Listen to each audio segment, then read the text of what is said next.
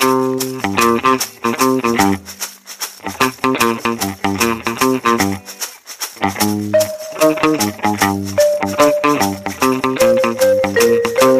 heute schon morgen wäre.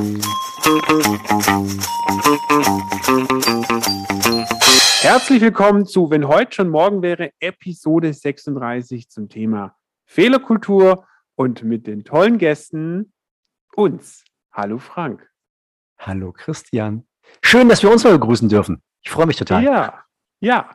Wir beide machen es zum Thema Fehlerkultur. Wir reden über das Thema Fehlerkultur. Aber bevor wir das tun, lass uns ein Check-in machen. Frank, wie geht's dir heute?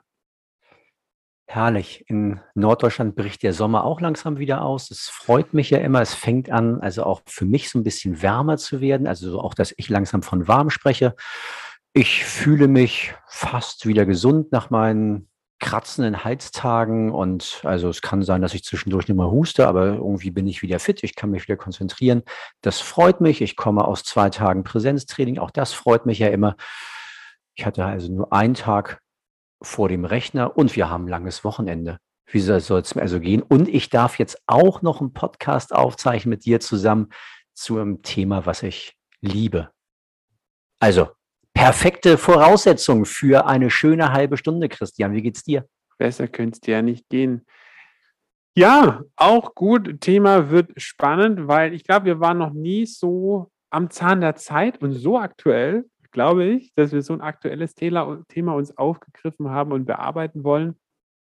Und zum anderen, ja, mir geht es auch gut. Gestern einen ganz spannenden Tag bei der Arbeit gehabt, waren ganz viele junge Studentinnen da, die haben ja unseren Arbeit oder meinen Arbeitgeber kennengelernt, das Thema Landtechnik kennengelernt, was sehr spannend. Und gestern bin ich das erste Mal mit einem 9-Euro-Ticket gefahren und klar auf der Heimfahrt natürlich einen Anschlusszug verpasst, weil es die Deutsche Bahn nicht, no, es war nicht einmal die Deutsche Bahn, es war, weiß ich, heißen die Go Ahead, keine Ahnung, die es nicht hinbekommen haben, pünktlich zu fahren.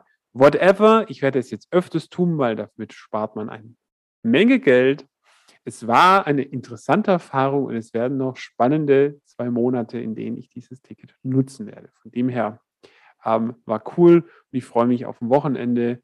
Am Sonntag kommt oder Samstag auf Sonntagnacht ein spannender Rotkreuzdienst, der ganz toll wird und von dem her doch freue mich auf den Podcast und mir geht's sehr Voll schön. Gut.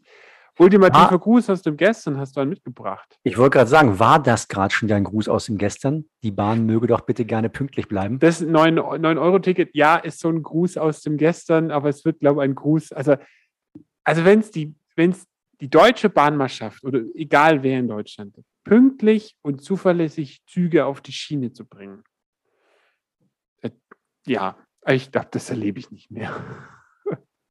Schauen wir mal. Nein, aber es ist tatsächlich für mich der Gruß aus dem Gestern, dass Bahnticket zu teuer sein müssen.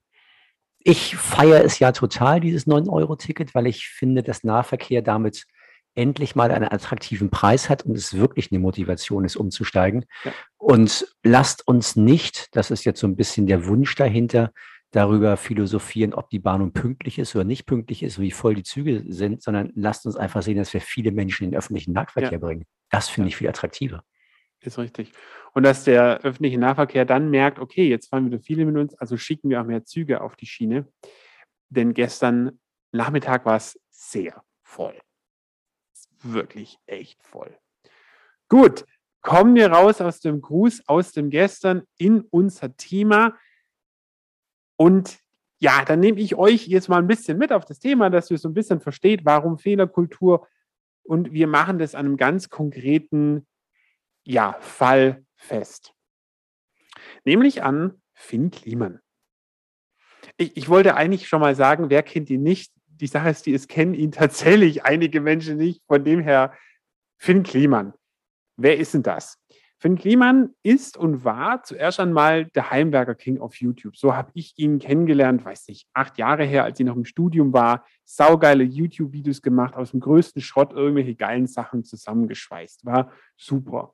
Dann wurde er so zu langsam zum Social-Media-Star, er wurde zum Influencer, er ist Musiker, hat zwei echt coole Alben draußen. Er ist Künstler, er malt verrückte Bilder, die echt interessant und cool sind.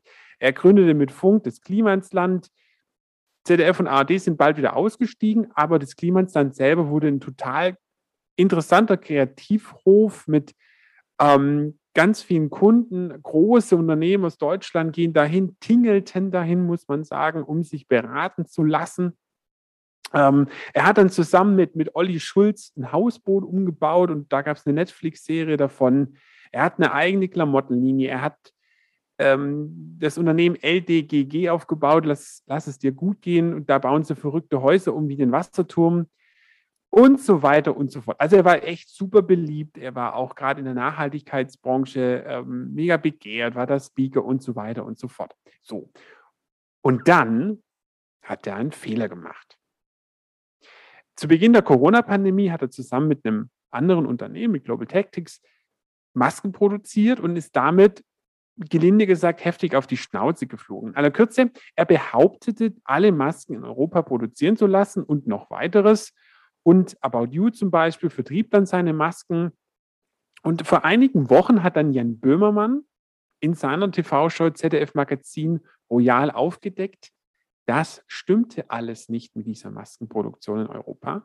Ein Großteil der Masken kam aus Asien. Und Böhmermann konnte belegen, dass Finn Kliman auch davon wusste. Und es begann, das kann man so echt so ein bisschen nennen, der Anführungsstrichen Absturz von Finn, so ein bisschen. Organisationen wie Viva Con Aqua beendeten die Kooperation mit ihm, sein Insta-Account verlor Haufen Abonnenten. Also ich beobachte sehr gerne Instagram-Accounts und habe es in letzter Zeit noch nie erlebt, dass ein Account so schnell so viele Menschen verloren hat, so viele Follower.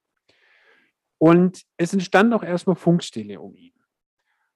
Und an der Stelle empfehle ich jetzt wirklich die Folge vom ZDF-Magazin Royal, wo darüber berichtet wird, dass ihr das einfach alles nochmal versteht, wenn ihr jetzt ihn nicht kennt, damit ihr auch in das Thema so ein bisschen reinkommt. Es ist auch wirklich eine spannende Folge zu dem Thema. So. Und letzten Freitag brach er dann so ein bisschen das, äh, die, die, die Stille. Also, und er hat ein neues Statement auf Instagram veröffentlicht und gab zu, ja, ich habe missgebaut. Und hat, hat sich wirklich hingesteckt und gesagt, ja, ich habe missgebaut. Die Wochen davor war es immer so ein bisschen, ah, ich bin doch gar nicht schuld und ich habe es doch gar nicht mitbekommen. Da hat er sich hingestellt und gesagt, ja, Leute, ich habe missgebaut. Und daraufhin postete Louis Seidella auch Influencern, auch sehr aktiv auf LinkedIn, auf Instagram, auch in dem ganzen Nachhaltigkeitsbereich. Ähm, auch Beraterin wird da auch von vielen Unternehmen auch genutzt und war auch schon auf, dem, auf vielen solchen ja, Panels dabei und als Speakerin unterwegs. Und sie machte einen Post auf LinkedIn und brachte das Thema Fehlerkultur ins Spiel.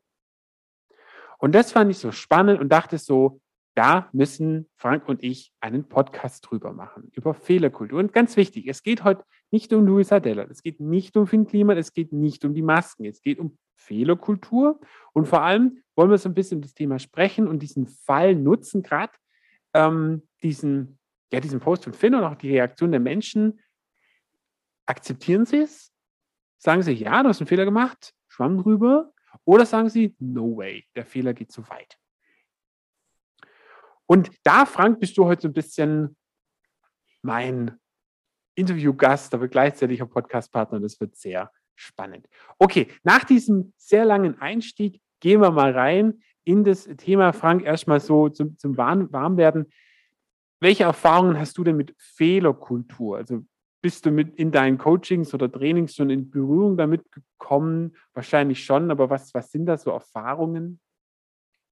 Ja, bevor ich jetzt auf die Frage eingehe, gönn mir einen Satz vorweg. Ähm, ehrlicherweise, ich habe die ganze Story ja nicht mitgekriegt und so ehrlich sollten wir auch sein. Also da ist möglicherweise auch was. Also ich bin schon ja aktiv auf diesen Netzwerken, aber offensichtlich bekomme ich dann doch nicht alles mit und gerade diese Skandale, ich kannte den jungen Mann nicht. Ähm, ich habe dann so ein bisschen geguckt und habe mir dann irgendwie auch das eine oder andere Instagram-Video angeguckt und habe mich natürlich auch ein bisschen auseinandergesetzt und fand es hochspannend. Ähm, und ja, lass uns gucken, wie das in das Thema Fehlerkultur passt. Luisa Dellert hat es dann deutlich dahin gezogen. Und mal gucken, wo wir heute landen. Ehrlicherweise weiß ich es gar nicht so genau, wie wir nachher auch in eine Bewertung kommen zu der Fehlerkultur, ganz klar. Ähm, und was wir nachher aus diesem Fall machen, lassen wir mal völlig offen, ob wir überhaupt noch weiter darauf eingehen. Aber so, ja, natürlich, Fehlerkultur ist mein Business. Es geht, also so, es ist ein Kulturthema, es ist ein großes Kulturthema und ich bleibe bei der Kultur. Und was heißt Fehlerkultur? Fehlerkultur heißt ja letztlich in meiner Welt nichts anderes als, darf ich aus den Dingen, die ich getan habe, lernen. Und was nun Fehler ist oder was Entwicklungsfeld ist oder was ein Fehler genau ist, heißt ja letztlich nur, ich gucke mir Dinge an, die ich getan habe und versuche daraus meine Schlüsse zu ziehen und zu lernen. Und damit hat der Fehler ja erstmal gar nicht die negative Bedeutung, die wir ja alle noch kennen aus dem Diktat, was wir irgendwann mal alle geschrieben haben. Roter Strich drunter, Fehler, sieben Fehler, drei. Ähm, oder was auch immer dabei rausgekommen ist. Ähm, Fehler ist kein positives besetztes Wort in unserer Kultur. Und ehrlicherweise kämpfe ich ein bisschen dafür, dass es ein positiv besetztes Wort wird, weil ich dem Ganzen gerne andere Bedeutung geben möchte. Mhm. Was ich jetzt so gerade super spannend finde, was du gerade gesagt hast, dass Fehlerkultur erlaubt, mir aus diesem Fehler zu lernen. Wir kommen nachher noch drauf, da gab es ziemlich viele Kommentare auf LinkedIn unter diesem Post von Luisa Dellert, wo so ein bisschen rauskam, dass sich viele meinten, na, das fällt nicht unter Fehlerkultur. Wenn du jetzt sagst, ich darf daraus lernen, was hat das nach außen, also Fehlerkultur, was, was hat die extern? Also du sagst, es ist was Internes bei mir, aber hat die auch was nach außen zu den anderen Menschen in der Kommunikation, in, der, in meiner Verbindung zu anderen Menschen? Was, was, welche Rolle nimmt sie vielleicht da ein? Ja, und da wird es jetzt spannend. Also da geht es natürlich, also ich sag mal, wenn ich, wie groß ist das Außen? So, und in diesem Fall, und jetzt muss ich doch einmal auf den Fall kommen, sind ja ganz schön viele Menschen bet davon betroffen. Also, oder meinen betroffen zu sein. Also sie meinen, etwas bewerten zu wollen oder zu müssen.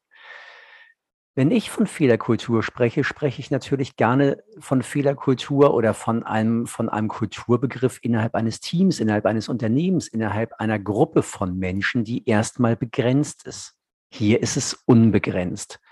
In meiner Welt ist es begrenzt. So, ich möchte einmal kurz den, den, das Feld aufmachen. Amy Edmondson, psychologische Sicherheit. Das Buch dazu immer wieder gerne genannt, die angstfreie Organisation. Worum geht es in dem Buch? In dem Buch geht es darum, angstfrei, also in psychologischer Sicherheit Fehler machen zu dürfen und dort daraus zu lernen. Und wenn ich das in einem Team tue, dann wird dieses Team ein Reifegradprozess anstoßen und wird den Reifegrad erhöhen und wird damit bessere Ergebnisse erzielen. Das ist die Theorie dahinter in den Forschungen von Amy Edmondson und in dem Buch einfach nachzulesen. Sensationell, einfach und großartig.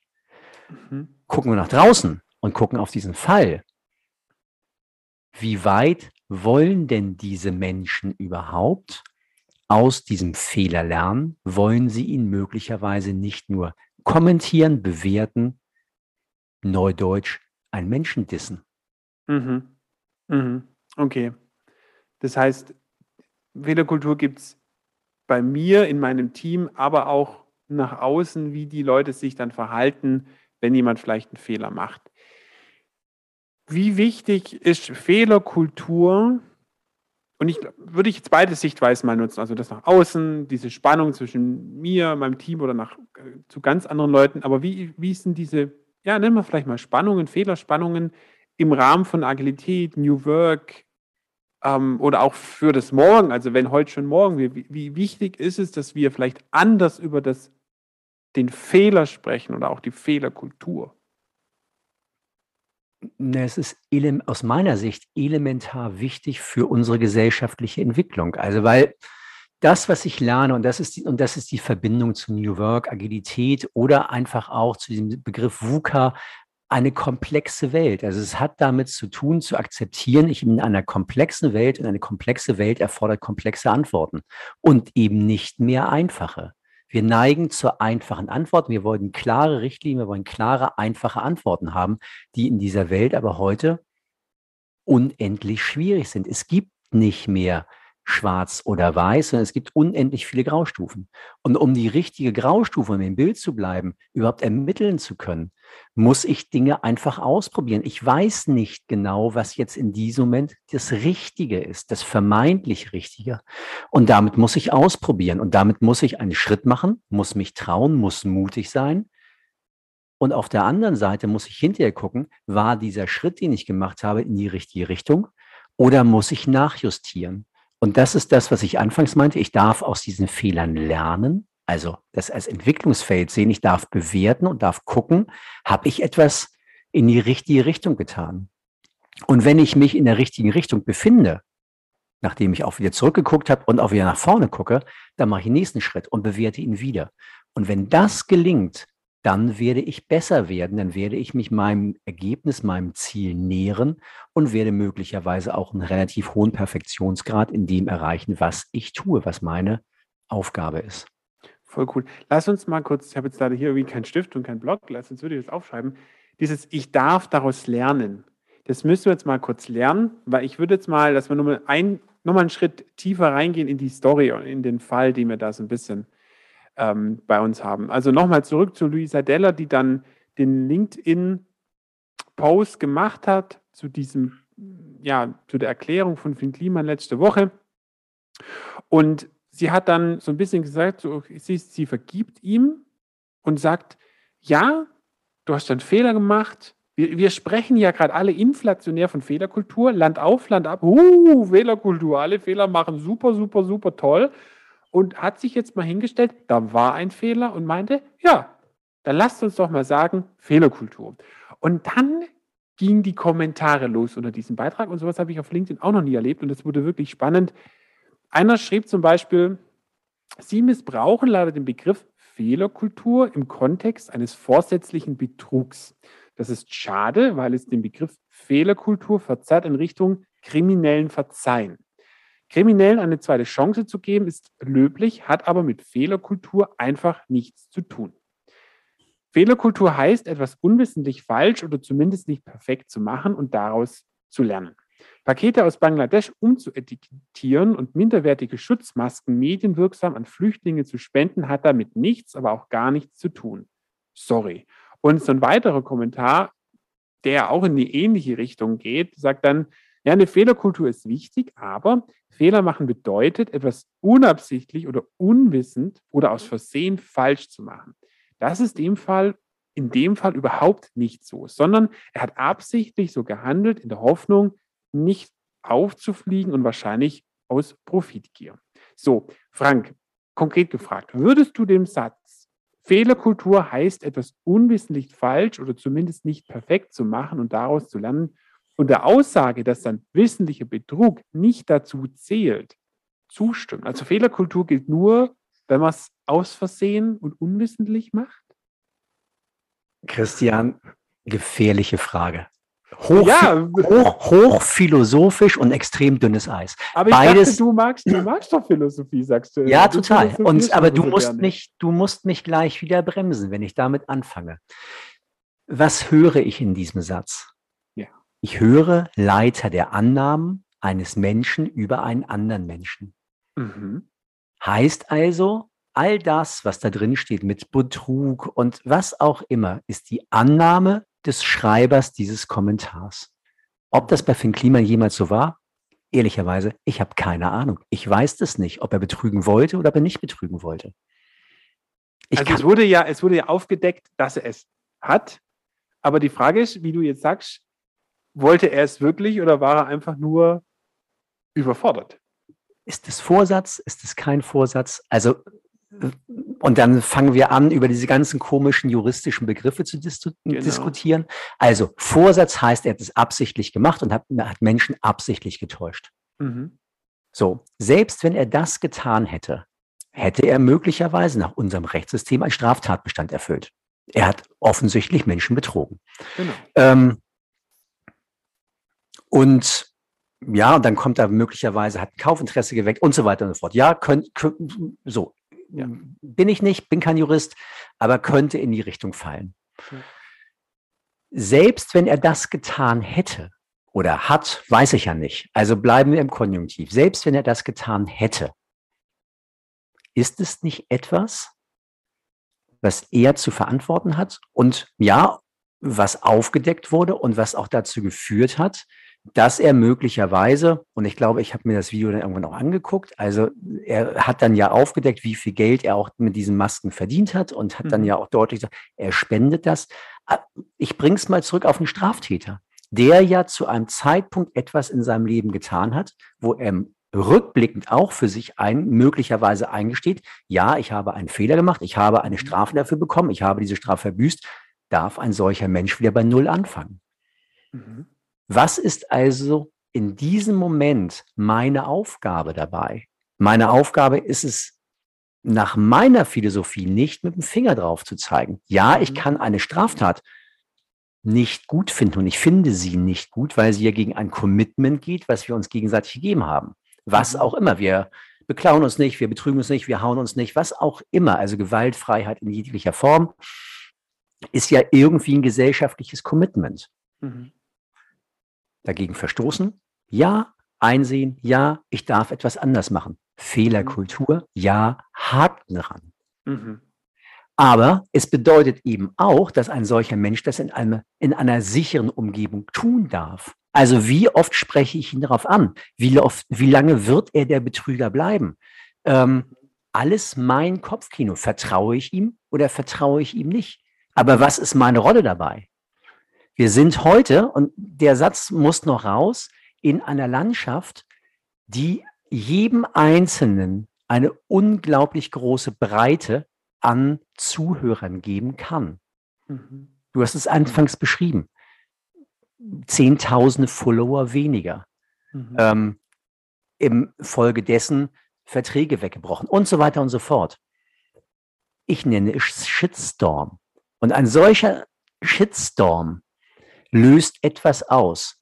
Mhm. Für mich aus einer Anonymität. Das heißt also, jeder Einzelne kann etwas auslösen, kann eine Lawine auslösen und kann Menschen im Ergebnis vernichten. Mhm. Weiß ich, ob er Scheiße gebaut hat oder weiß ich nicht, ob er Scheiße gebaut hat? Die Vernichtung ist eingetreten. Mhm. Okay. Hochgefährlich für mich. Ich dachte immer so, Fehlerkultur ist halt dieser Begriff, dieser große Begriff und jeder versteht von Fehlerkultur das Gleiche. Aber sollte es dann nicht so sein, dass jeder für sich definiert, wie weit verzeihe ich anderen? Wie, wie, wie, wie ist bei mir die Fehlerkultur? So, und jetzt kommt, jetzt machst du die nächste Ebene auf dabei und benutzt das Wort verzeihen.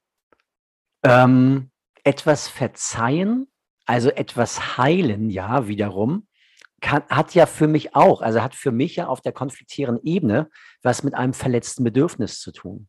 Mhm. Welches Bedürfnis ist denn bei mir in diesem konkreten Fall verletzt worden? Mhm. Ja, Bedürfnis.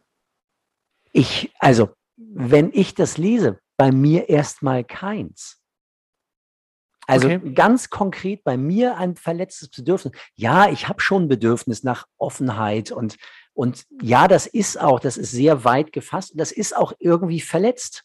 Mhm. Und auch sowas wie Commitment oder Fairness irgendwie, ja, natürlich. Mhm. Aber wie groß ist meine individuelle Betroffenheit? Mhm. Ja, guter Punkt. Weil bei mir ist zum Beispiel so, ich habe den Finn ganz lange verfolgt und ich habe da schon kurz gedacht, krass, er hat mich enttäuscht. Er hat mich super enttäuscht. Und jetzt, wie, wenn du jetzt sagst, gut, bei mir das Bedürfnis, ähm, ihm zu glauben und ihm zu vertrauen, dieses Vertrauen hat es verletzt und jetzt muss ich für mich überlegen, mag ich ihm in Zukunft wieder vertrauen? Hat er sich ähm, da gut entschuldigt und, und macht jetzt da gute Maßnahmen, da wieder rauszukommen? Oder bleibt das Bedürfnis von mir verletzt? Mhm. Und ich steige da einmal ein. Im Prinzip ist das Konfliktklärung, was du gerade beschreibst. Nur, dass okay. ihr beide, also da ist ja jemand ein, wenn ich jetzt sage Idol, ist es falsch, ist es richtig, aber zumindest irgendjemand, den du, den du lange verfolgt hast und der einen Teil in deinem Leben hatte, sozusagen in der Beobachtung. Mhm. Das wusste der ja auch gar nicht, ehrlicherweise. Aber trotzdem löst es bei dir etwas aus und Ja. auch, eine, auch eine Enttäuschung. Das heißt, da ist schon ein verletztes Bedürfnis. Mhm. Und dafür schreibst du möglicherweise einen Kommentar.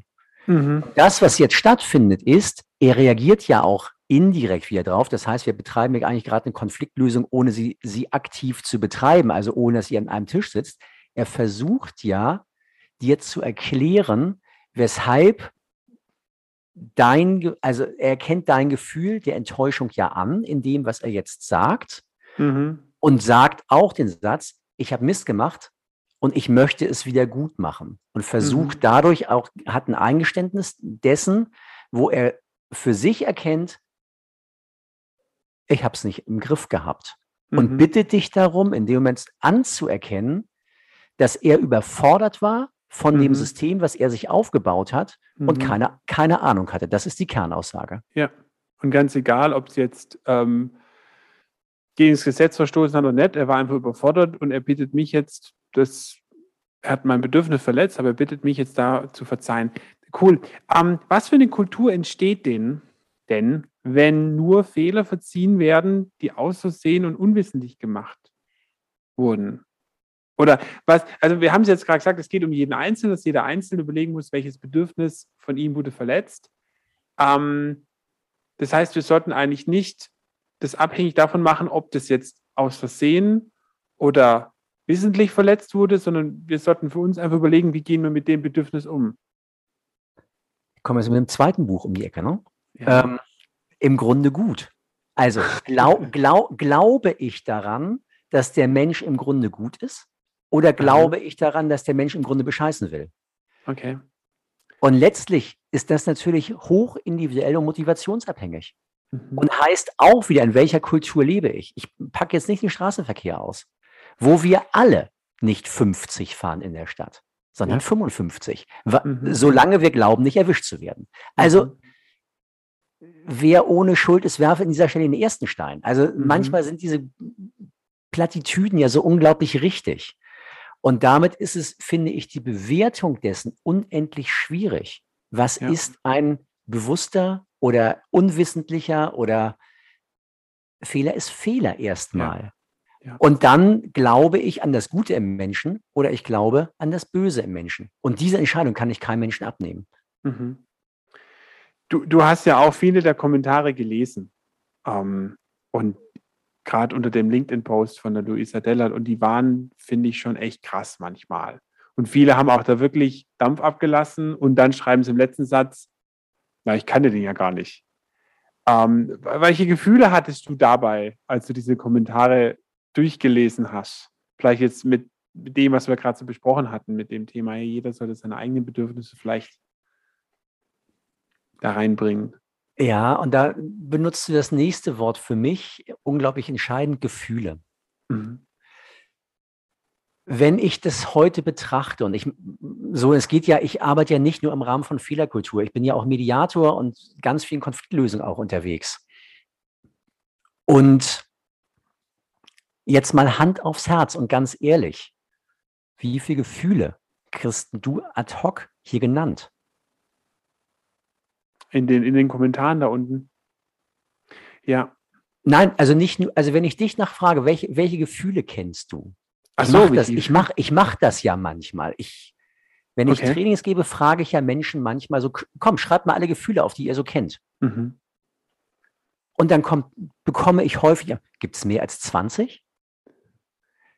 Also, Ja. was, ich, was ich damit sagen will, ist einfach, wir sind kulturell nicht auf, auf einer Gefühls- und auf einer Bedürfnisebene. Mhm. Und damit sind solche Kommentare für mich voll von riesengroßen Gefühlen. Mhm. Entweder hasse ich jemanden, das stärkste Gefühl der Abneigung, was es gibt, oder ich verehre oder liebe jemanden. Auf der Mhm. anderen Seite das größte Gefühl der Zuneigung. Und irgendwie bewegen wir uns nur in diesen großen Extremen. Die ganzen Zwischengefühle spielen überhaupt keine Rolle mehr. Ich unterstelle, sie werden fast nicht mehr gekannt. Und deswegen Mhm. werbe ich extrem dafür, sich einfach mal mit Gefühlen zu beschäftigen und auch mit Bedürfnissen zu beschäftigen. Es gibt mehr als 20. Mhm. Zeigt uns, die, die Antwort finde ich sehr gut, weil ähm, zeigt uns dieses Beispiel, dass wir zum einen von einer wirklichen Fehlerkultur noch meilenweit entfernt sind und zum anderen, dass wir mehr über Gefühle und Bedürfnisse sprechen müssen? Ja. Einfach ja. Natürlich gibt es gigantisch viele gute Beispiele für Fehlerkultur. Und es gibt auch, es gibt Teams, es gibt Organisationen. Und wenn ich das Buch von Amy Edmondson lese, dann, dann wird da auch eine ganze Menge von beschrieben. Und es gibt auch Gelingensbedingungen für, für eine gute Fehlerkultur. Mhm. Und ich will das jetzt gar nicht lang und breit hier erklären, sondern verweise wirklich auf dieses Buch. Es ist am Wochenende gelesen und es macht wahnsinnig viel Spaß. Gönnt euch diese Zeit. Mhm. Und möchte damit einfach nur sagen, es gibt viele, viele Beispiele, wo das gelingt, wo es richtig gut gelingt. Gesellschaftlich haben wir damit ein ernsthaftes Problem, mhm. weil wir aber einfach auch unglaublich gut in der Fremdbeobachtung geworden sind. Das heißt also, wir beobachten viel lieber fremde Menschen als uns selber mhm. und dürfen damit bewerten. Mhm. Und das mhm. ist viel einfacher, als mich selbst zu entwickeln. Also mhm. als den Blick nach innen zu richten, ähm, weil es viel einfacher ist, darüber zu richten, ob jemand anders sich nach meinem vermeintlichen Wertekontext richtig verhält oder nicht. Und damit fängt es für mich an, es fängt in der Gesellschaftskultur an.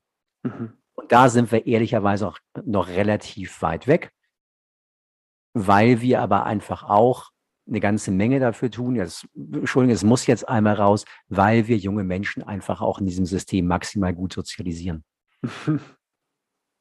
die haben keine andere Chance. Ja, die werden. So. Da wird so ein bisschen, ja, das alte Denken in Anführungsstrichen übergestülpt und da gibt es gar nicht die Möglichkeit, dass sich diese Menschen weiterentwickeln. Wir sozialisieren uns in dem Bereich. Sehr erfolgreich.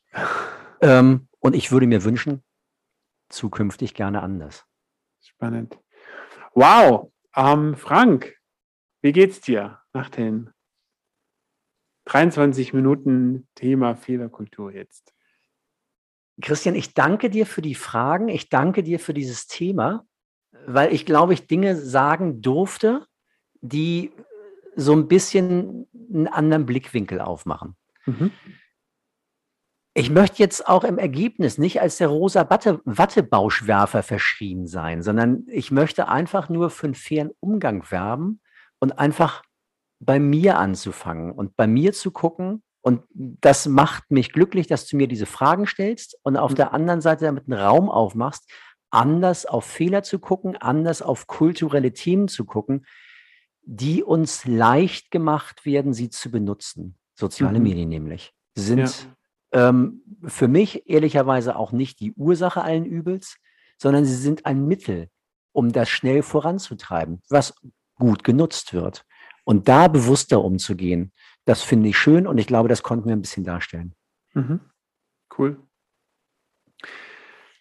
Ich finde, ich, find, ich habe so mitgenommen, was ich total cool fand, dieses Thema Fehlerkultur nicht so als Fehlerkultur hinzustellen, sondern jetzt den differenzierteren Blick haben zu können. Wirklich zu sagen, ich für mich gucke auf den Fehler der Person und ich überlege mir, welches Bedürfnis welches Gefühl wurde verletzt, jetzt mal ganz egal, ob es wissentlich oder unwissentlich war, und dann für mich zu überlegen, komme ich damit klar oder komme ich damit nicht klar? Das finde ich, ähm, finde ich eine total gute Hilfe, weil ich habe so diese Kommentare gelesen und hatte so das Gefühl, da wird es entschieden, Fehlerkultur geht nur, wenn etwas unwissentlich ist. Aber was wir jetzt herausgearbeitet haben, und was du ja so sagst, das hat ja eigentlich damit gar nichts zu tun. Es geht wirklich darum, was löst der Fehler bei mir aus? Und wirklich Fehler, einen Fehler anzugucken und zu sagen, ja, ich beschäftige mich mit dem Fehler. Ja, also das, was ich vorher gesagt habe, dass wir uns merken, also ich darf mich damit beschäftigen, ich darf ähm, aus dem Fehler lernen, mal bei der Person, die es getan hat, aber auch bei der Person, wo das ankam, auch daraus zu lernen, zu überlegen, okay, was tut es mit mir und wie möchte ich darauf reagieren. Ja. Nimm, nimm, nimm, Wunder, ja? Wunderschön nochmal zusammengefasst. Also tatsächlich auch das darf nochmal so mit aufgenommen. Es ist eine Einladung. Ja. Es ist meine Entscheidung. Das drückt das Dürfen aus. Ja. Frei, also ich entscheide selber, in welche Richtung beschäftige ich damit? Ich kann das nicht verordnen, deswegen eben nicht muss. Ich darf. Ja. Ich kann. Und das andere wirklich auch nochmal so ganz wunderbar auf den Punkt gebracht. Fragst dich oder wir werben gerade dafür, sich zu fragen, welches Bedürfnis wird gerade bei mir verletzt durch das, was ich da wahrnehme und mich dann zu fragen, ja, okay, ähm, daraufhin kann ich gucken, wie verhalte ich mich. Aber mhm. ich kenne erstmal das Bedürfnis, was bei mir verletzt ist. Ich entschließe mich, ich schließe mich nicht wild einer Menge an, die mit dem Finger zeigt, sondern ich mache es reflektiert, möglicherweise, oder dann auch ganz bewusst nicht. Schön. Gut, hast du vielleicht vorher schon ein bisschen so formuliert, aber so dein Wunsch, wie, wie soll man in fünf Jahren vielleicht über dieses Beispiel jetzt konkret sprechen? Wie würdest du dir wünschen, wie in fünf Jahren so eine Diskussion auf Social Media zu so einem Fehler in Anführungsstrichen aussieht? Christian, wenn du es mir gestattest, würde ich es lieber kleiner machen. Ich würde es lieber kleiner machen. Mir würde es reichen, wenn wir in fünf Jahren in, in unseren Inner Circle, in unseren Inner Teams, also nicht mhm. ne, inneres Team jetzt nicht als, als die Coaching-Methode, sondern in der den Menschen, die in unserem Wirkkreis sind, mhm. eine Fehlerkultur haben, sodass wir wirklich aus Fehlern lernen können, dass wir uns mhm. die Zeit nehmen, gemeinsam über Dinge zu reflektieren, also drauf zu gucken, Retros zu machen, auch in unseren inneren privaten Kreisen, weil das bedeutet Entwicklung und das bedeutet bewusstes, bewusste Veränderung. Mhm. Und das würde mir als Wunsch reichen. Was dann im Großen passiert, wird sich zeigen. Ich glaube, es wird sich positiv verändern, aber die Veränderung fängt im Kleinen an. Mhm. Und ganz egal, ob das jetzt ein wissentlicher oder ein unwissentlicher Fehler war, Fehler gleich Fehler. Und Fehler sollte retrospektiert werden. Ich darf daraus lernen. Ein wunderschöner Abschlusssatz. Ich darf daraus lernen. Frank, war mir eine Ehre, hat mir ganz viel Spaß gemacht. Und mir ein großes Vergnügen, Christian. Schön. Damit Dann lass uns gehen. Lass ja. uns gucken, ob Menschen das hören mögen, ob mhm. Menschen dazu was schreiben, ob Menschen dazu uns anmorsen, ob Menschen damit losgehen und sagen irgendwie, wie cool, hört euch mal diese Folge an, die sagen schlaue Sätze. Schauen wir mal. Schauen wir mal. Dann macht's gut, bis zum nächsten Mal. Tschüss, Frank. Ciao.